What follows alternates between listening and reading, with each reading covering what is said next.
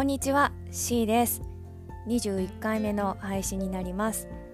えっとこの間の週末からなんかちょっと勉強期というかいろんなことを調べるモチベーションがなんかスイッチが入ったっていうかそれで、えっとまあ、事実婚とかそれから選択的夫婦別姓とかそういうものについていろいろちょっと情報を集めようかなっていう気持ちが高まっています。で、えーと、少し前の配信で、えーと、もし法律婚をして性を変えた場合に、えーと、いろいろこう書き換えないといけない性を書き換えないといけない書類とかそういうものがありますねっていうことを喋ったかと思うんですけど、まあ、私的にそれを一つ一つどれぐらいのこう、うん、手続きとかが必要なのかっていうのを調べていきたいなという熱が今高まっているので一般的に皆さんに関係あるだろう、うん、資格とか免許とかうんまあ、講座とかいろいろなものについてあの私が調べたことを、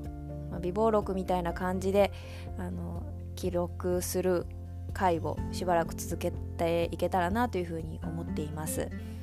でまず今日は多分ほとんどの人がお持ちのものって言ったらこれじゃないかなと思うものを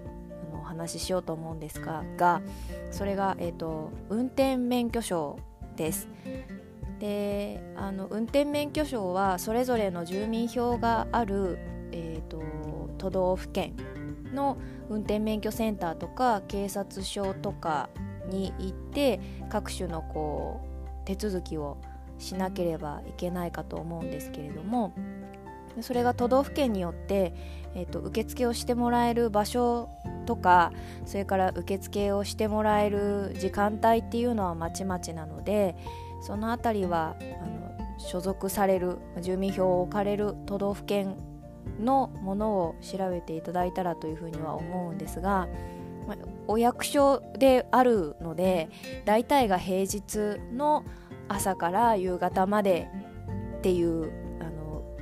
営業時間というんでしょうね金、ま、窓口が開いている時間っていうことになります。でカレンダー通りにお仕事をされている方だったらなかなかその、うん、カウンターに行くのは難しいなと思います。有給を取ったりとかあとはあの場所によって日曜日とかに、えーと、窓口を開いているところもあるみたいなのでそういったところにこう狙いを定めていくっていうことが必要になります。でそれで、えーと、免許証のその記載事項に変更ができた変更が生じたっていうことになるかと思うんですけど性にかかわらずあと住所を変更したりした場合にも届け出っていうのは必要で多分あの、まあ、事実婚にしろ、うんと、法律婚にしろ、まあ、2人の席を一緒に入れるっていうことをする場合は住民票の場所が変わったりとかいう何かしらの変更があると思うのでそれに合わせて性を変えるという手続きをすることで、まあ、どのみち、うん、するべきだった仕事であるということにはなるかなと私はあの結論付けたというか、うん、あのどのみち引っ越しをしたら変えなきゃいけないものだから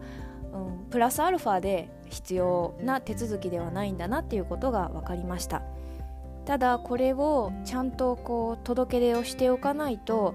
道路交通法の違反になるそうで届け出を行わなかった場合に2万円以下の罰金または過料があのかかりますと過料に処せられることがありますということが書いてありました。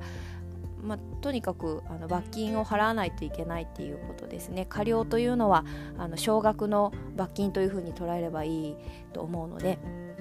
はい。でえーと、調べているとどうやら旧姓表記をするそういうあの制度というのが令和元年度令和元年の末ぐらいかな？に、えーと、旧姓表記が併記ができるようになったそうですもともと旧姓のものを、えー、旧姓で持っていた免許証の裏面にあの書き込む感じであの併記するという場合にはあの手数料とか何かしらのこうお金というのはかからず無料でしていただけるそうです。で、えーと、そのカード自体を新しく作り変えてそして表面の方に括弧書きで旧姓を使用したあの、えーと、運転免許証を発行する場合はそれは再交付ということになりますので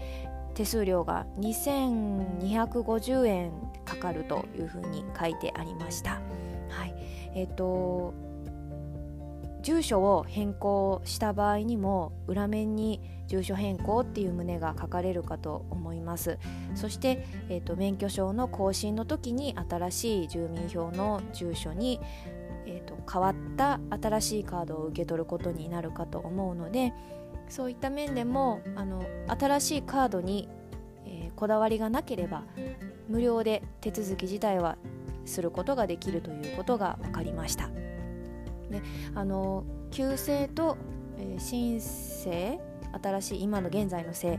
の兵器の、え、書類というのはマイナンバーカードはそれができると聞いたことがあった記憶があるんですけど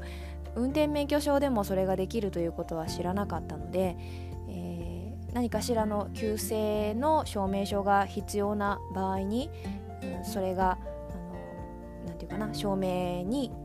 なる書類として有効であるということが分かったのでこれが私の、うん、今日の今日のというか今回の勉強の運転免許に関する収穫収穫かなというふうに思います。